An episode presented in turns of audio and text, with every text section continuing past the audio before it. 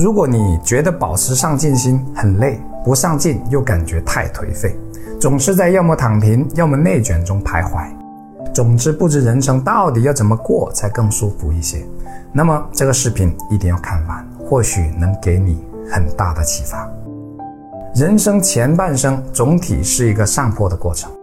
从一个人到组建家庭，从被人照顾到照顾他人，压力是不断上升的。骑过单车的朋友都应该知道，当你准备上坡的时候，如果能提前冲刺，骑上去就相对容易一些。可如果这条上坡路过长，我们就不能过早的把体力耗掉，导致后半段骑不上去。这个世界上挺奇妙的，一些人懒到不想动，年纪轻轻就过着退休般的躺平生活，等到需要冲刺时，才发现起步异常艰难；而另一些人呢，为了事业拼尽全力，总在力争上游，甚至顾不上健康和家庭，错过人生无数的风景。让我说，走到极端的任何道理都是不可取的，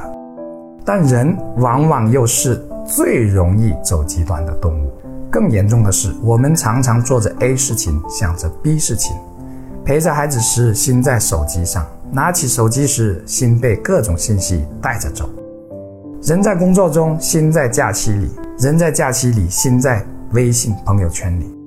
我们可以活在过去，活在过去的遗憾和悔恨当中；也可以活在未来，活在未来的期盼和想象当中。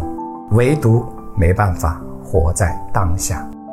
这种不能活在当下并沉浸于此刻的人生，也就谈不上所谓的质量了。对每个人而言，也不是舒服的状态。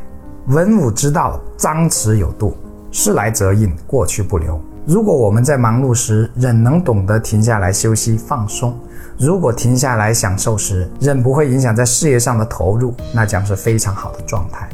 所以，内卷不重要，躺平不重要。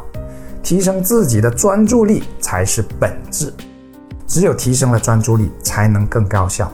高效便有了更大的主动权，你可以支配的精力和时间也就更加充裕。所以，努力很重要，但努力的方式同样重要，甚至更重要。我是谢明宇，关注我，一起解惑人生，每周一、三、五晚八点更新，敬请期待。